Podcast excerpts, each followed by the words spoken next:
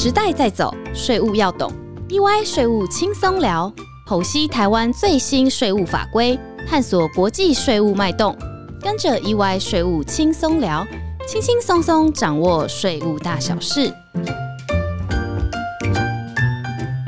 各位听众，大家好，欢迎来到 EY 税务轻松聊，我是安永联合会计师事务所会计师林志祥 Michael。那我今天跟杨建华会计师一起呢，非常的荣幸呢，再次邀请台北国税局局长宋秀玲，那来到我们的这个节目。那我们今天呢，要来跟宋局长呢请教有关于反避税受控外国公司法案的一些概念跟注意事项。那其实我这边先跟各位听众啊分享一下，最近呢跟很多客户在开会啊，大部分呢都聊到这方面的议题啊，就是有关于 CFC 的这个法案。那刚我想今天这个局长也来到我们这个节目哈，我们可以来跟小林局长呢就这方面的问题来请教。我想大家都知道，过去台商啊二三十年在海外这个打拼，那许多人呢都透过这些所谓境外公司，比如说 BVI、萨摩亚或者是塞西尔，那透过这些境外公司呢，在海外啊做这个所谓的控股的功能，或者是呢来作为这个投资理财，甚至是持有不动产等等。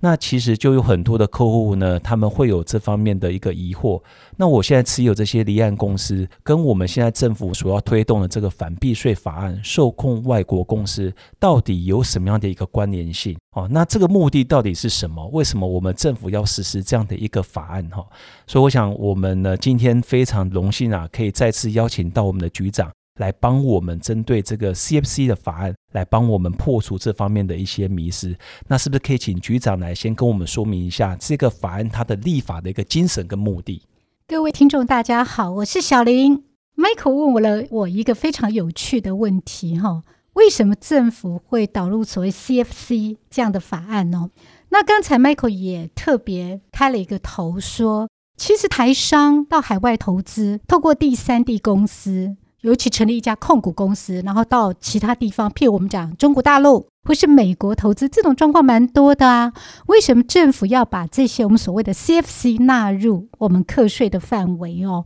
那它的课税方式就是 CFC 保留的盈余不用等分配，我们就直接按持股比例来课税哈。这就是我们讲的 CFC 所谓的受控外国企业法则啊。那为什么会有这样的法案呢？其实应该这样，从故事要从很久很久以前讲起。这不是只有台湾的跨国企业有这样的状况，而是全世界很。多跨国投资人，他到海外投资的时候，比如说他想到中国大陆，他都习惯在第三地设一个控股公司。但是大家必须要清楚，不是所有的控股公司都是为了避税的。有的控股公司真的有它的必要性，譬如说它是为了风险的控管，所以它必须成立一个有点像防火墙一样的控股公司。所以我们的 CFC 并不是针对这样的控股公司，我们 CFC 是针对如果你把这样的受控外国企业是放在低税负的地方，然后它又没有实质的营运活动，简单讲，它就是一个纸上公司。那你设立这样的纸上公司，目的只是希望把你在国外投资的盈余放在这个 CFC 保留不分配，台湾政府就扣不到税。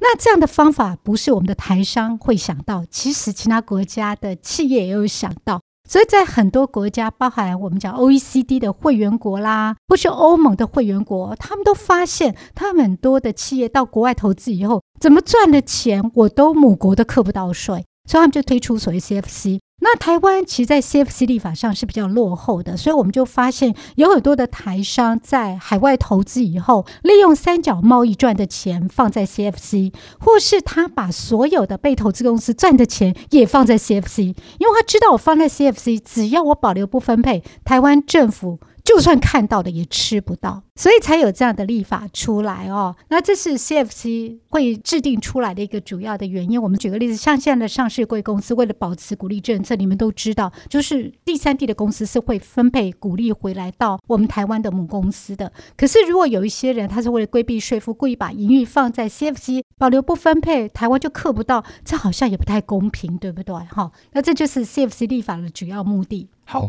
这个法案的名称叫做《受控外国企业》。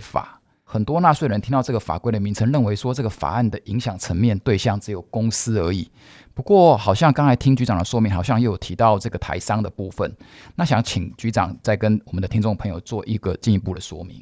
第一个就是说，那怎么样的受控公司，或是我们讲的合伙，它的盈余必须要归来课税哈。那我们讲受控外国企业的时候，后来我们就把它证明不叫受控外国公司，我们把它证明为受控外国企业，是因为台湾是课盈利事业所得税，所以盈利事业就包含什么公司组织啊、独资合伙之类的啊。所以我们就特别把受控外国企业就 CFC 呢，不是只有公司把。如果你是合伙，在当地也是一个盈利事业太阳的，那我们保留不分配的盈余，应要归到台湾的投资人，或是我们讲股东哈。这个股东可能是个人，也有可能是盈利事业来课税。所以，我们受控外国企业不是只有针对公司哈，受控的如果是外国合伙，一样有这种符合条件的时候，我们要归来课税。然后股东呢，可不是只有我们讲的企业哈，盈利事业，股东是如果你有 CFC 的，该分配没有分配一样要纳入课税。好，那这个谢谢局长哈。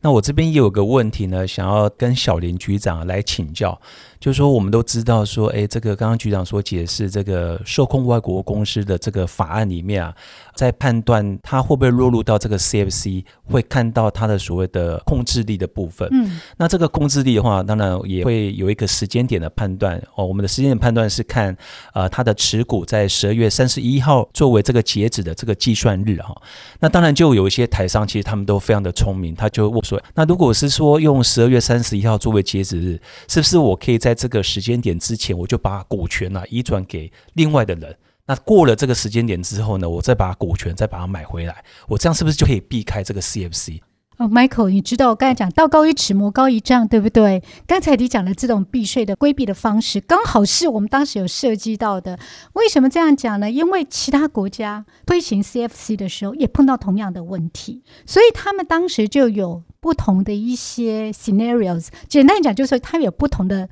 做法。譬如说，有些像台湾一样，我就看当年的十二月三十一号，你的持股比例，看有没有达到我刚才讲的直接间接持股百分之五十以上，对不对？这是一种看法。可是也有一些国家是用过去三百六十五天任何一天达到。这个持股的要件就纳进去。其实我们房地合一二点零，就是刚才有特别讲到符合一定条件的股权交易，我们就有注意到，我们是用十二月三十号之前的三百六十五天，任何一天有达到这个持股要件就放进去。而 CFC 当时是用最后一天的持股，但是也有注意到，因为都有前车之鉴可以参考嘛，国际间确实发生这样的问题，所以我们就说，如果好，如果没有发现。所以，我们就是国税局的。我在查核的过程当中，我有发现个人或盈利事业利用最后一天之前，譬如说我在十二月三十号，我就故意把股权卖掉，然后降低我的持股比例，来规避这个啊 百分之五十的要件的话，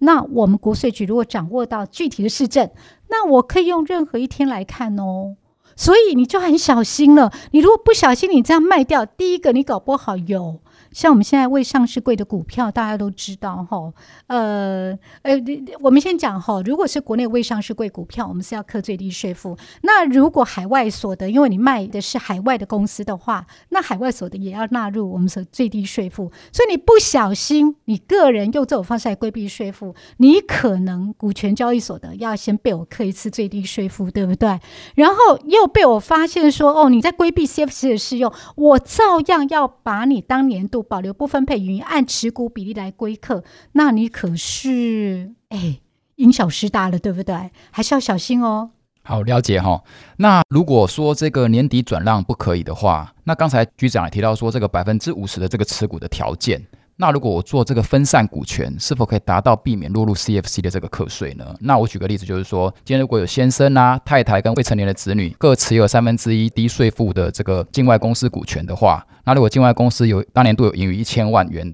那这种情况我股权分散了，那我是不是还会被 CFC 课税？那如果会的话，那这一千万我会怎么样被课税？好，刚才建华是特别提到我个人持股，然后我就想到我用分散持股的方式，这个我们也常见嘛。所以当时我们对个人是用 CFC，我们的持股要件不是用单一个人来算，我们是用个人还有他两亲等以内的亲属持股要合并计算。所以如果刚才你讲的哈，哎，先生三分之一，太太三分之一，小孩又三分之一，加起来就百分之百啦。那他还是落入了我们 CFC 的适用要件哦，所以还是要小心，因为所谓的分散持股并不是。想象中的这么容易，当然你可能会想说没关系，那我就两清等以外呢，对不对？因为我们刚才讲说本人配偶跟两千等以内，可是那你就要小心了，你用的非自己所能控制的人去分散持股，如果他偷偷的把你卖掉的话，那你就会因小失大。哦，所以我们当时是把本人配偶跟两亲等以内亲属直接间接持股要合并计算。那这个，我想另外有一个问题，就是我们都知道说，这个 CFC 法案它有两个豁免的情况。那第一个豁免情况就是说，要在当地有这个实质营运的活动；第二个的话，就是说它的当年度营运呢是在新台币七百万元以下。那其实我们大概都可以很笃定的说，呃，要符合第一个条件，其实是非常的困难，然后。因为你要在当地要有这个实质营运活动，你要表示说你在当地要有办公室，你要有聘雇员工，真的在当当地有从事一些经贸的一些活动。而且你的这个被动收入要小于整体收入的百分之十哈啊，其实我在开会的时候都常常问客户说，哎，当哎呀，你有这么多的这个境外公司哈，譬如说 BVI，当哎，你知道这个 BVI 英属维京群岛在地球上什么地方吗？其实很多的老板他们都答不出来，因为就像刚刚这个小林局长所讲，这些公司都是纸上公司，根本没有人去过这些地方。哦，所以你说真的要在当地有实质的英语，其实这是不扣脸诶哈。那我跟各位听众分享一下，这个 BVI 事实上是在加勒比海附近的哈。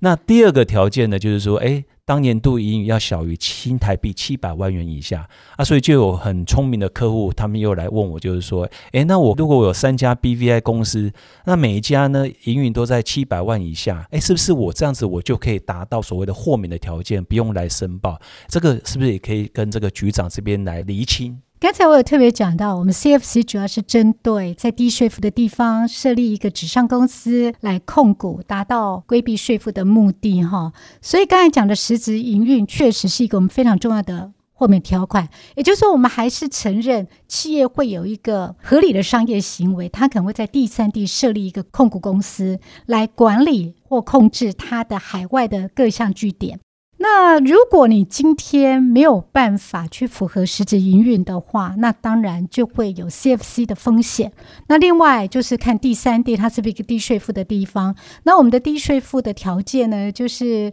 它的盈利线所得税税率啊低于我们的百分之七十以下。或是我们刚才讲，它是属于说对于海外所得是不可税的这样的国家或地区，那都会纳入我们 CFC 的适用范围。所以我必须提醒大家，香港、新加坡可是进来的哦。吼，这个是第一个先提醒大家。好，那我们现在来针对 Michael 所讲的，就说那我可不可以呀？因为我们有一个单一 CFC 七百万以下。我们就所谓重要性原则，太小的我们看不上啦，我就算了啦，我抓大放小嘛。本来我们是很善意的哦，可是就有人就会说，那我就很简单嘛，我就把它分割成好多小小小小小小，每一个都七百万，那你看我十家就有多好了，就七千万了，对不对？所以我们又有一个一个防止规避的条款哈。说真的也很辛苦，你看我说道高一尺魔高一丈，我们每次都要想办法针对那个魔啊魔道，就要特别去设计一些防避的方式，所以我们就有一个规定。是说，本人、配偶、受抚养亲属，简单讲，中水税不是采家庭单位制吗？所以，在一个课税单位里面，本人、配偶跟受抚养亲属，如果你持有我们刚才讲的符合 CFC 条件的这样的控股公司，每一个都加起来，就正负加起来以后，它是正数，好，正负相抵以后是正数，而且加起来是七百万以上，还是要纳进来。所以你就说我要成立是什么十家二十家，可不可以达到我刚才讲的说哦一家七百万，十家七千万，二十家一亿四千万，其实是没有办法的。哦，就是本人配偶跟受抚养亲属，我们是合并计算的。好，那剩下一点点时间哈，那我们也想替听众问两个非常非常 critical 的问题。那看看这个小林局长可不可以给我们一些比较官方的说法哈？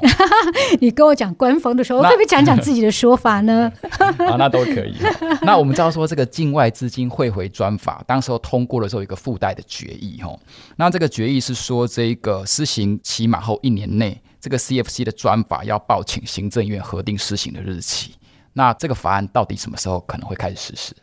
哦，大家都知道，原来 CFC 啊，当时在立法的时候啊，立法院就有附带决议了。它是要有三个条件嘛，第一个，两岸租税协议的生效情形啊，执法的准备情形啊，还有全球实施 CRS 跟我们自己有没有导入 CRS。那我们现在大概只有剩下就两岸租税协议，现在还在立法院审议之外，其他条件都符合了。后来我们推动资金专法，鼓励资金汇回的时候呢，又有一个附带决议是说，当我们资金专法落日，哈，落日是一百一十年八月十四号，一年内。我们财政部必须把 CFC 的日出日期要去报行政院核定，所以我们是报行政院核定的时间，哈，就是我可以报是一年内报就可以了。那为什么需要一年？因为大家都知道 CFC 其实它涉及到我们海外投资，有些是合理的商业行为，有些是避税的行为，可是全球有一些反避税的力道。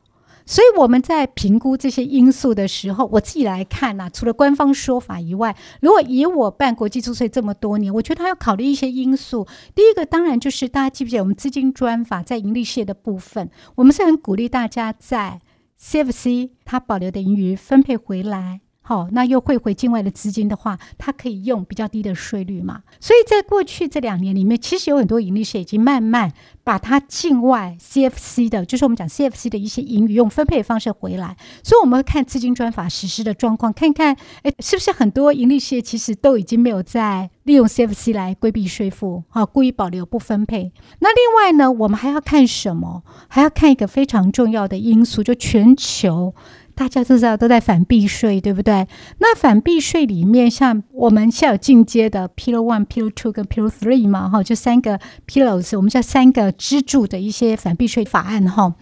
那里面有一项，大家有没有听过全球最低税负？大家想想看，如果全球真的都推最低税负，那可能就没有刚才我讲 CFC 的构成要件说低税负地区了，对不对？所以我们要去评估到底全球的推动状况。像刚刚我们讲的全球最低税负的推动情形，这些要素我们都会纳入考量。另外，当然也要考量整个疫情的影响，因为疫情究竟还是一个变数。虽然台湾控制的蛮好的哈，但是全球的状况并不是我们想象中的这么乐观哈，所以也要观察疫情对资金流动的影响。所以这些都是我们会综合考量，在一年内我们综合考量之后，来决定要报日出的时间。好，那刚才小林局长也有提到这个疫情哦，所以第二个想帮很多台商问的问题就是说，如果这个 CFC 实施之后，针对这个境外公司这个从前年度没有分配的盈余，是否会被校正回归纳入 CFC 的课税范围？我们是非常人性的哦。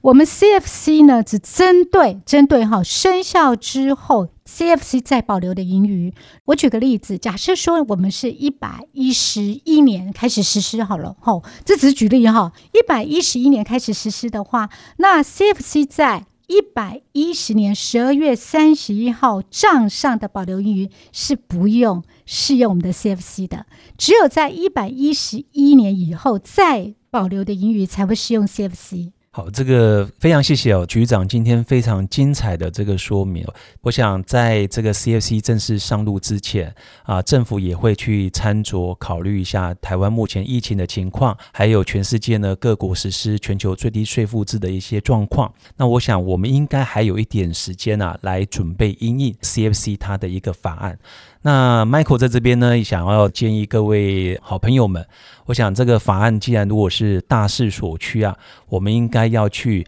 面对它，应应它，去处理它。好，那我想再次感谢呢，我们小林局长今天啊，针对 CPC 法案那做很精彩的一个分享跟说明。那也请各位听众呢，能够继续锁定我们 EY 税务轻松聊。那我们下周再见了，谢谢各位，拜拜，拜拜，拜拜。